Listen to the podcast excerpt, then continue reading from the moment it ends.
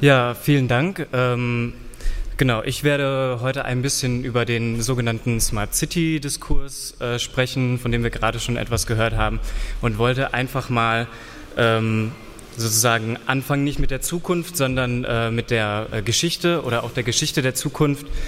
Ähm, das hier äh, ist eine, ja, keine, kein echtes Bild, sondern eine Fotomontage aus den 1960er Jahren in New York City wo der Architekt und Wissenschaftler äh, äh, Buckminster Fuller sich sozusagen vorgestellt hatte, ähm, eine sogenannte geodätische Kuppel, man kennt sie von so Messen oder aus ähm, äh, botanischen Gärten, über der Stadt zu bauen. Er war ein Pionier darin, darüber nachzudenken, wie man mit Ressourcen umgehen kann, etwas, das den heutigen Smart City-Diskurs auch äh, sehr viel beschäftigt und äh, hatte eben die Idee zu sagen, okay, warum bauen wir nicht diese Kuppel?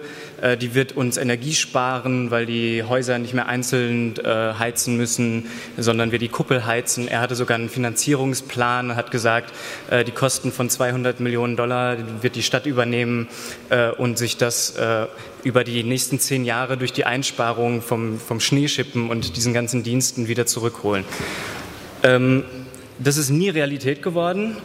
Äh, war relativ ausgearbeitet, äh, zeigt aber ein, ein Stück weit, äh, finde ich, diese verschiedenen Utopien, die in der Smart City immer wieder auftauchen in dem Diskurs. Wenn wir heute darüber reden, ähm, findet der Smart City-Diskurs äh, seit über zehn Jahren auch zum großen Teil auf Messen, Ausstellungen äh, statt. Äh, es geht um Unternehmen, die verschiedene Lösungen entwickeln, äh, etwa äh, intelligente Müllabfuhr, wo sozusagen äh, die Müllabfuhr weiß, welche Mülltonne wann geleert werden soll und so weiter, äh, oder intelligente Straßenbeleuchtung, die Ressourcen einsparen könnte. Es geht darum, Lebensqualität zu steigern mit sogenannten neuen Mobilitätsangeboten. Ähm, und es geht natürlich auch darum, irgendwie alles mögliche, alle möglichen Daten der Stadt auf einer Stelle zusammenzuführen, sodass der Bürgermeister sie unter Kontrolle hat. Äh, vor etwa zehn Jahren ist dieser Begriff Smart City vermehrt aufgetaucht. Ähm, vor allen Dingen vorangetragen durch äh, IT-Unternehmen äh, äh, wie IBM oder Cisco, die Wettbewerbe veranstaltet haben. Äh, die IBM Smarter Cities Challenge gibt es seit 2010, glaube ich. Ähm, daher kommt auch zum großen Teil unsere heutige Beschäftigung mit dem Diskurs.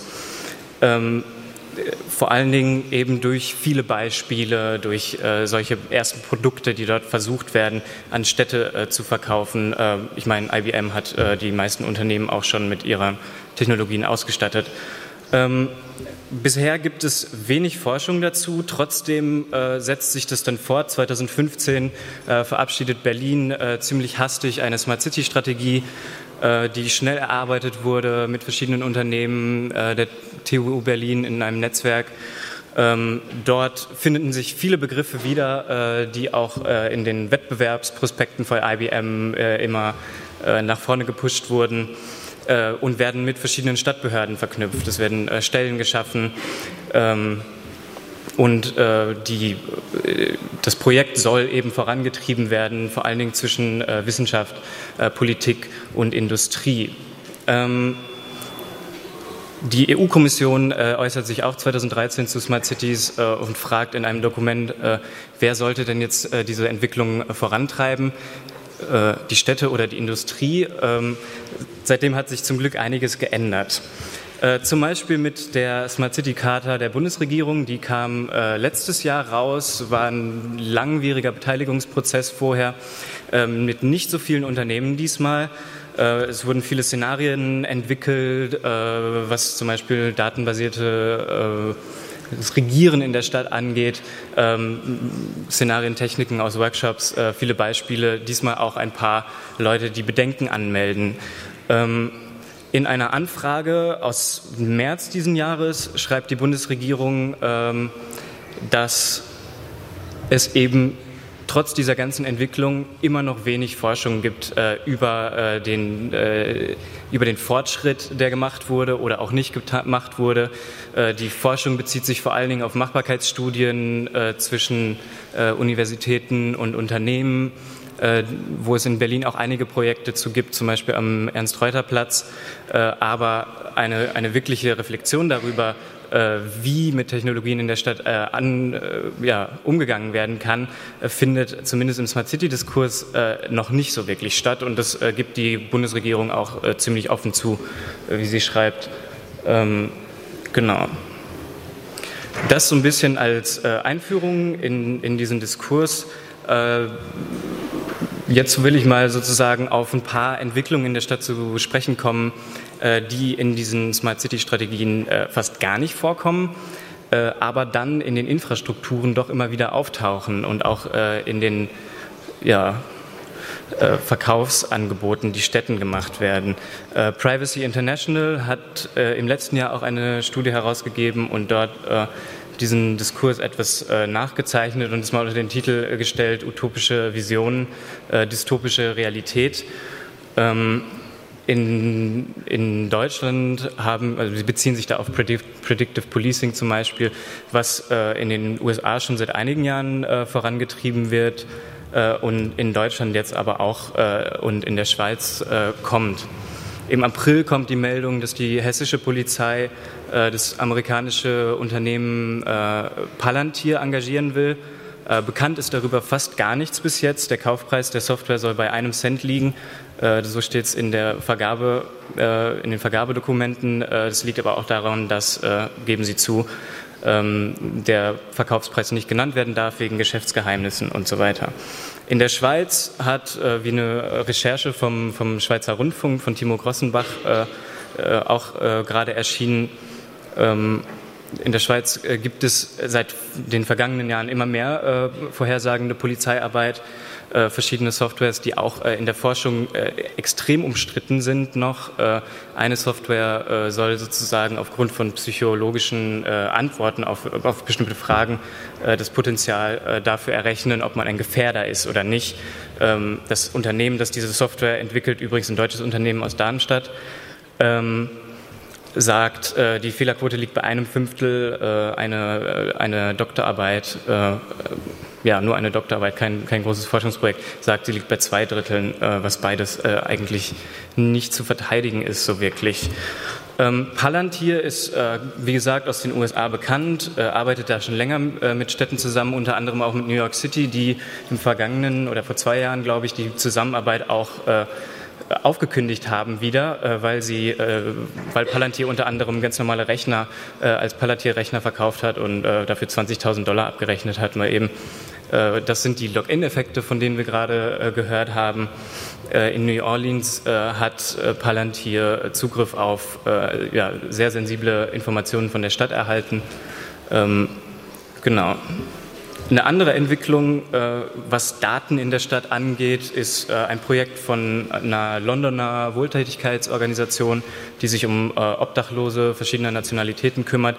Und die haben 2016 mit anderen Partnern sind sie durch die Stadt gelaufen, haben Obdachlose befragt, wo sie sich aufhalten, wie sie sich in der Stadt bewegen, was ihre Bedürfnisse sind, aber auch was ihre Geschichte ist sozusagen, äh, um dann dieses alles in eine Datenbank einzutragen und wiederum bessere Hilfe leisten zu können. Ähm, da gab es nur einen Haken, und zwar waren diese äh, Wohltätigkeitsorganisationen unter dem Dach der Stadt noch organisiert, die dann äh, ja eben Verbindungen zum Homeoffice hat, das äh, im Moment auch in den Schlagzeilen ist, in England auf jeden Fall. Ähm, und hat dann über E-Mails äh, diese Daten weitergegeben äh, an, an eben das Home Office, das ist sowas wie die, die Immigrationspolizei äh, in, in England. Äh, innerhalb des nächsten Quartals stieg die Festnahmerate äh, von Obdachlosen um 40 Prozent, die Deportierrate von Nicht-EU-Bürgern aus England um 9 Prozent. Äh, es ist effizient, kann man schon sagen. Es ist aber auch einfach extrem unrechtmäßig. Der letzte Skandal vor ein paar Wochen kam daraus, ist, dass sozusagen ja, Nicht-EU-Bürger, die, die nach England eingewandert sind, ähm, sollen betrogen haben bei Sprachtests. Ähm, daraufhin hat das Home Office ähm, Sprachgutachten ein, von einer Software erstellen lassen und mal eben 7000 Menschen äh, den Aufenthaltsstatus aufgekündigt. Äh, relativ, äh, ja, in, äh, relativ konsequent. ähm, aber was gibt es für Alternativen? Dort tut sich äh, auch etwas immer wieder bei solchen Softwares, die wir gerade gesehen haben. Die sind sehr intransparent, man kann sie nicht nachvollziehen. Äh, es gibt sogenannte Login-Effekte, wo eben eine Stadt abhängig wird von einem Unternehmen. Äh, New York äh, war das schon, hat sich dann dagegen entschieden und äh, gesagt, okay, wir, wir, entwickeln diese Sachen lieber selber. Äh, da komme ich auch später nochmal zu. Äh, aber es gibt äh, in dem Bereich auch äh, sozusagen Lichtblicke. Eine Organisation, also die Free Software Foundation hat mit vielen anderen Partnerorganisationen die Kampagne Public Money, Public Code ins Leben gerufen. Ähm, und es, der hat sich mittlerweile auch eine große europäische Stadt angeschlossen, Barcelona die eben jetzt eine Open Source Strategie entwickeln möchte. Aber es gibt auch in Deutschland, die Stadt Dortmund hat jetzt auf äh, interessanterweise auf Betreiben des äh, Verwaltungsbetriebsrats hin äh, gesagt, wir schauen mal, was wir mit offener Software machen können. Äh, in Bern gibt es Ähnliches. Äh, eine andere ein anderes Problem sind natürlich große äh, IT-Unternehmen, die in die Stadt kommen und äh, erstmal etwas äh, durcheinander bringen. Sie, zum Beispiel Airbnb in Berlin oder auch in anderen Städten, wo es mittlerweile viele Studien gibt, die nachweisen, inwiefern äh, die, Mietpreis, äh, äh, die Mietpreise dadurch ansteigen. Links ist ein äh, studentisches Projekt, die sich mal die Mühe gemacht haben, die zehn aktivsten Airbnb-Anbieter in Berlin äh, grafisch darzustellen, die eben mehrere verschiedene Wohnungen äh, kommerziell vermieten. Äh, der Senat hat dagegen was getan äh, mittlerweile und versucht jetzt auch sozusagen an die Daten äh, mal heranzukommen. Das gibt es auch in anderen Städten, um überhaupt einen Überblick darüber zu haben, weil es sehr schwer ist, das einzuschätzen äh, im Alltag. Ähm, ich glaube, drüben war gerade Trevor Scholz, der äh, die Idee des äh, Plattformkooperativismus oder plattformbasierter Genossenschaften äh, versucht äh, voranzubringen. Und dort gibt es eben auch eine Alternative, die sich klugerweise Fairbnb äh, genannt hat und eben äh, auch eine Plattform anbieten möchte, aber die nicht von eben den Aktionären kontrolliert wird, sondern von Mitgliedern. Das heißt, das sind zum Teil Stadtteilinitiativen, das sind ähm, Vereine, die in einer Stadt ansässig sind, die sich dort äh, äh, zusammentun, das entwickeln und schauen, okay, wie können wir äh, Ferienwohnungen sozialverträglich anbieten, wie können wir mit der Stadt zusammenarbeiten äh, und das wächst mittlerweile auch. Es gibt es in Kanada in einigen Städten und äh, in Europa auch, äh, wie man da unten sieht. Anderes Beispiel äh, wird mittlerweile ziemlich groß. Äh, Luftdaten.info hat sich äh, aus dem Stuttgarter Fab Lab gegründet ähm, installiert Sensoren in der Stadt. Das hat damit angefangen, dass man sich gefragt hat, okay, hm, wie ist denn die Stein, äh, Feinstaubbelastung äh, in Stuttgart hier? Das, das, würden wir mal gerne wissen äh, und machen einfach mal. Und äh, haben ja so Do-it-yourself äh, überall in der Stadt äh, installiert. Ähm, rechts kann man sehen, wie viele es geworden sind. Es sind weltweit mittlerweile über 5000 und hat sich in den letzten zwei Jahren extrem weiterentwickelt. Im Moment äh, denken sie darüber nach, eine andere Form für dieses Projekt zu finden, äh, weil es so groß geworden ist, dass es ehrenamtlich nicht mehr äh, so gut koordinierbar ist. Äh, und ich denke, solche, solche Ansätze kann man durchaus mit der Wikipedia vergleichen, die eben auch äh, äh, wächst zum Teil und dann nach einer Organisationsform sucht. Und dort gibt es auf jeden Fall Lichtblicke. Wikipedia ist gut. Ähm, aber wie wir auf der Republika auch immer wieder gehört haben, ist es nicht genug. Äh, Unternehmen haben einfach enorm viel mehr Ressourcen äh, und nutzen diese. Ähm, ja, wie geht man damit um? Wie, wie kann man diese, diese Probleme lösen? Ja, das ist natürlich nicht einfach. Ähm, und eben in Anbetracht der Ressourcen, die viele Unternehmen in die Stadt stecken, mittlerweile äh, wird es ein, ein langer Prozess und äh, ja. Aber ich habe nochmal sozusagen äh, ein letztes Beispiel, um nochmal auf New York zurückzukommen, äh, mitgebracht, was eigentlich diese beiden äh, Entwicklungen, äh, äh, die ich versucht habe aufzuzeigen, so ein bisschen äh, deutlich macht. Und auch die Komplexität und aber auch die Lernfähigkeit von, von Städten auch ein, ein Stück weit zeigt. Ähm, es gibt Fortschritte mit Open Data, mit Open Government äh, und wenn man der Großen Koalition glaubt, äh, will sie das im Koalitionsvertrag auch weiter fördern. Das ist auch interessant. In New York äh, hat damals noch unter dem Bürgermeister Blumberg die Stadt ein äh, sogenannte Behörde für Datenanalyse gegründet. Und dort sollte einerseits mit städtischen Behörden zusammengearbeitet werden, um festzustellen, wie Daten genutzt werden können, äh, um ihre jeweiligen Ziele optimal zu erfüllen. Das sollte dazu verhelfen, Kriminalität, öffentliche Sicherheit, Fragen von Lebensqualität äh, und so weiter äh, zu lösen. Das kennen wir ganz gut aus dem Smart City-Diskurs. Äh, was anderes hat äh, Palantir auch nicht vor. Andererseits gibt es äh, unten dann auch die Klausel, äh, die dieses Office auf der anderen Seite auch einer, einer Open-Data-Strategie verpflichtet. Ähm, dort hat man sozusagen beide äh, Entwicklungen in einer Behörde. Und äh, da gibt es auch, was die Offenheit angeht, eigentlich auch gute Fortschritte. Äh, die Stadt hat äh, sozusagen äh, Techniker angestellt und Programmierer angestellt, die äh, mit Behörden zusammenarbeiten. Und hier ist zum Beispiel ein Projekt, wo sie mit offenen Daten versucht haben, einen Algorithmus zu programmieren, der dabei hilft, äh, ja, die, Schul-, die Verpflegung von, von Schulkindern äh, effizienter zu gestalten. Äh, es ist äh, sehr, sehr gut dokumentiert auf der Website. Es steht, welche Daten dafür benutzt werden. Ähm, es steht, der, der, der, der, der Code steht auf der Website, findet sich auch auf GitHub. Man kann es sehr gut nachvollziehen. Äh, man kann äh, auch sagen, okay, auf dieser Grundlage könnt ihr das nicht machen. es ist offen für Kritik sozusagen, für Verbesserungsvorschläge. Äh, und es ist vor allen Dingen Ergebnis eines Lernprozesses. Äh, denn äh, New York hat schon einige Erfahrungen damit, sozusagen algorithmische Entscheidungssysteme in den Verwaltungs-, ins Verwaltungshandeln einzubringen.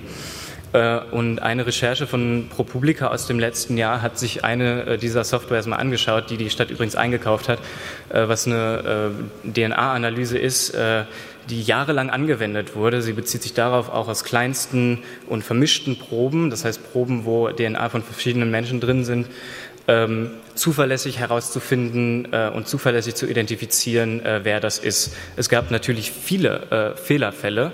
Es war ein großer Skandal, äh, eine äh, große Aufarbeitung auch und äh, hat, dazu, hat dazu geführt, dass sich eben Leute mit der Frage nach äh, Algorithmen in der Stadt, nach äh, der Auswertung von Daten auseinandergesetzt haben und hat letztendlich auch zu einer äh, Gesetzesinitiative äh, geführt in der Stadt.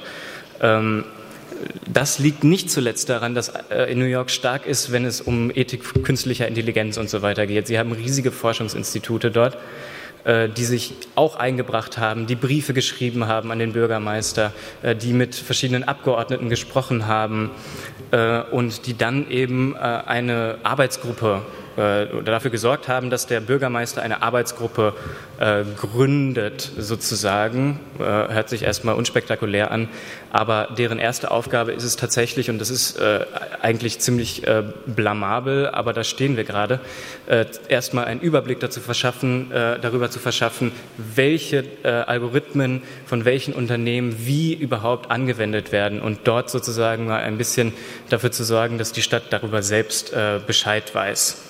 Äh, schließlich soll sie dann auch äh, Kriterien entwickeln und äh, ich denke, das andere Beispiel der, der ähm, dieses äh, Algorithmus für, für, äh, für die Versorgung von Schulen ist da schon ein gutes Beispiel, wie man, wie man so etwas machen kann als Stadt auch. Ähm, es soll Kriterien dafür entwickeln. Trotzdem hat, die, hat äh, diese Arbeitsgruppe eine starke Einschränkung dadurch, dass sie äh, nicht auf äh, geschützte, also als Geschäftsgeheimnis geschützte Informationen zugreifen darf. Das heißt, ihr fehlt da schon ein Stück weit auch ein Mandat und sie kann da nicht in alle Sachen Einblick nehmen. Ähm, diese, mit diesen Fragen werden, werden wir uns auf jeden Fall auseinandersetzen. Ähm, und um nochmal äh, darauf hinzuweisen, es ist äh, wirklich äh, beschämend zum Teil, wie viele äh, Technologien eingeführt werden, ohne äh, vorher etwas dazu geforscht zu haben. Das hat die Bundesregierung äh, selber gesagt. Ähm, also wir brauchen Forschung, wir brauchen Recherchen wie die von ProPublica, die, die so ein Thema auf den, auf den Tisch bringen kann. Und äh, wir brauchen auch äh, zivilgesellschaftliches Engagement. Und da ist äh, sowohl die, da ist vor allen Dingen die Wissenschaft auch gefragt, die in Deutschland im Moment äh, vor allen Dingen äh, auf, äh, auf Wirtschaftsnähe pocht und ihre Rolle nicht äh, wahrnimmt, überhaupt nicht, dort eben sich mal zu äußern, äh, dort Briefe hinzuschreiben, mit äh, verschiedenen Leuten zusammenzuarbeiten und äh, stattdessen vielmehr äh, dabei mithilft, äh, verschiedene Überwachungsinfrastrukturen aufzubauen. Die Schweizer Predictive Policing Software ist äh, eine Ausgründung aus der Darmstädter Universität äh, und mit staatlichen Mitteln gefördert. Ähm, äh, entwickelt übrigens auch eine äh, Software für die Früherkennung von Islamismus. Äh, da sieht man, dass das politisch motivierte Geschäftsmodelle zum Teil auch sind, die, wenn man sich das bayerische Polizeigesetz, über das wir heute bestimmt auch noch was hören werden, auch ihren Markt finden könnten. Ähm, dem müssen wir etwas entgegensetzen. Save Our Cities, ähm, nur nicht so. Ich habe das Bild eigentlich genommen, weil es so gut zum äh, Motto der Republika passt und äh, weil es auch zeigt, ähm, dass wir ein, uns eigentlich an einem, an einem Punkt finden, befinden, wo äh, in einigen Jahrzehnten man vielleicht genauso auf uns äh, zurückschauen wird. Und äh, wir mit den Versuchen in den letzten Jahren ein weiteres Kapitel in der äh, Geschichte der Zukunft sind. Ja, vielen Dank.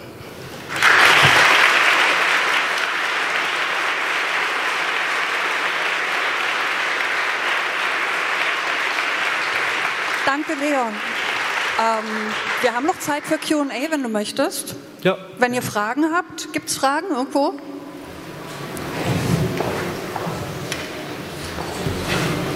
Hier vorne.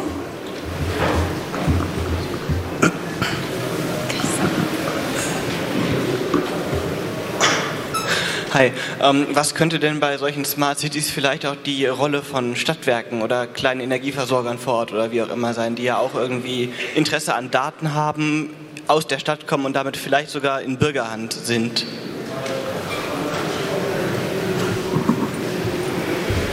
Hm. Na,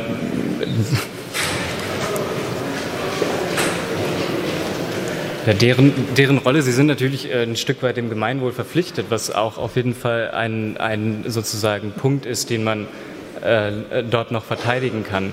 Äh, wenn, man, äh, wenn man sich anschaut, was die in der letzten Zeit tun und zum Beispiel auf Blockchain setzen, was eine Technologie ist, die noch nicht äh, wirklich erforscht ist, äh, dann, dann muss man natürlich auch sagen, äh, dass es dort äh, Fragen gibt von IT-Sicherheit und so weiter, die ich jetzt noch nicht angesprochen habe, wo aber viele, viele auch kommunale IT-Dienstleister auf jeden Fall ähm, sozusagen Nachholbedarf haben und wofür auch sozusagen Geld bereitgestellt werden müsste eigentlich, würde ich so sehen.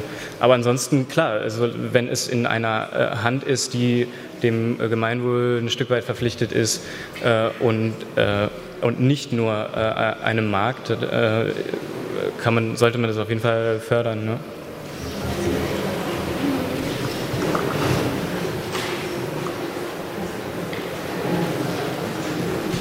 Ähm, ist es an? Ja. Also bei allen äh, Benefits, die so ein System natürlich bringen kann, ist es ja auch eine, ein Stück weit, oder das ist wahrscheinlich die größte Gefahr, die da drin ist, so eine Entdemokratisierung von der Entscheidung im städtlichen Raum. Es ist ja heute so, wenn ich jetzt irgendwas verändern will in der Stadt oder anpassen, äh, dann muss ich ja die äh, gewählten demokratischen Gremien beteiligen und irgendwelche Ortsbeiräte fragen und das dauert natürlich.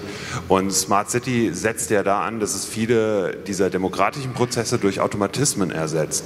Und diese Automatismen auf Basis von irgendwelchen Algorithmen und irgendwie pseudorational aus Big Data-Analysen herauszieht.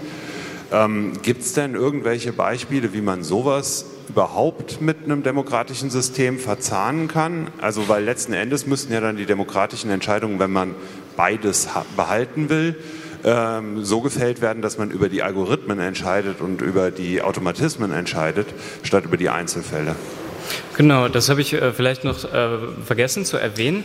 Was diese Arbeitsgruppe in New York äh, auch äh, tut, ist, dass sie verschiedene Vertreter von äh, Leuten aus der Stadtgemeinschaft einbringt, die, äh, die aus, von Erfahrungen berichten können, die verschiedene Communities mit diesen Systemen gemacht haben. also beispielsweise, wenn es darum geht, wie, wie werden Kinder über die Stadt verteilt. und das war zum Beispiel ein Projekt, was New York sozusagen digitalisiert hat. Dann kann man dort befragen, ja, wie ist es denn bei euch angekommen, wie, wie ist es gelaufen? Und äh, diese Leute sollen, und äh, ich bin sehr gespannt, wie sich das weiterentwickelt, dort eben auch einen Platz haben äh, in dieser Gruppe und dort diese äh, Bedenken sozusagen auch anmelden. Äh, dann kann man äh, natürlich darüber diskutieren mit den Leuten, die dafür verantwortlich sind, vielleicht auch mit den Unternehmen, hoffentlich, äh, und versuchen diese Entscheidungen transparent zu machen und versuchen eben auch diese, Menschen in die Entwicklung dieser Algorithmen jetzt äh, nicht unbedingt technisch, aber sie zu befragen und zu schauen, wie, wie ist das denn, wie kommt es bei euch an. Äh, ich denke, das, das ist dafür auf jeden Fall ein, ein positives Beispiel. Aber dafür braucht es natürlich, dafür braucht es Gesetzesinitiativen, dafür braucht es Mandate. Das geht nicht durch Ethikbeiräte, die sozusagen mal darüber schauen und, und ein paar Kritikpunkte anmelden, sondern dafür braucht es auch ein, auch ein Stück weit ja, äh, politische äh, Entscheidungsgewalt. Ja.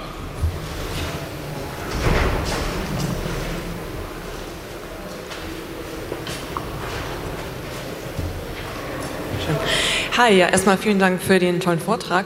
Und eine kurze Frage, also jetzt ein bisschen weg von den Städten und hin vielleicht zu einem größeren Kontext, entweder auf nationaler Ebene oder auch vielleicht EU-weit. Wo siehst du denn auch zum Beispiel die Informationspflicht seitens der Medien? Weil also ich finde, Smart City ist halt ein sehr, sehr abgehobenes und komplexes Thema und vielleicht könnte man ja auch mehr Bürger involvieren, wenn sie einfach besser informiert würden, sodass sie auch verstehen, was das alles impliziert und so weiter. Also auch die Frage, ich weiß nicht, ob du nur beim Netzpolitik veröffentlichst oder ob du auch Teil der Organisation bist, ob ihr da auch mit Journalisten zum Beispiel im Gespräch seid, die vielleicht ja auch informiert werden müssen. Ja, ja ich äh, gehe mal einmal ganz schnell zurück. Das ist ganz am Anfang hatte ich ein Beispiel für Berichterstattung. Genau. Das war der Letz-, letztes Jahr der Wettbewerb Digitale Stadt von Branchenverband Bitkom. Äh, und das ist eine, Meldung halt, die der produziert hat. Und ich denke, das haben äh, die, die Unternehmen auch sehr gut äh, verstanden, wie sie dort ja sozusagen Interesse, Hype kreieren können, den vielen Leute auch folgen und sich das dann anschauen und nicht zuletzt durch eigene Blogs eben auch immer wieder Inhalte ähm, reinpushen. Also was, was ich für ein extrem gutes Beispiel halte äh, bei Smart City im Moment sind einfach längere Recherchen äh, wie die von ProPublica in New York, äh, weil die sozusagen oder die äh, von Timo Grossenbach vom Schweizer Rundfunk, äh, weil die sozusagen mal in die Tiefe gehen können äh, und diese Probleme ja eben in ihrer Komplexität darstellen können, weil das ist uns zum Teil oder der Öffentlichkeit einfach noch nicht bewusst. Ähm, ja.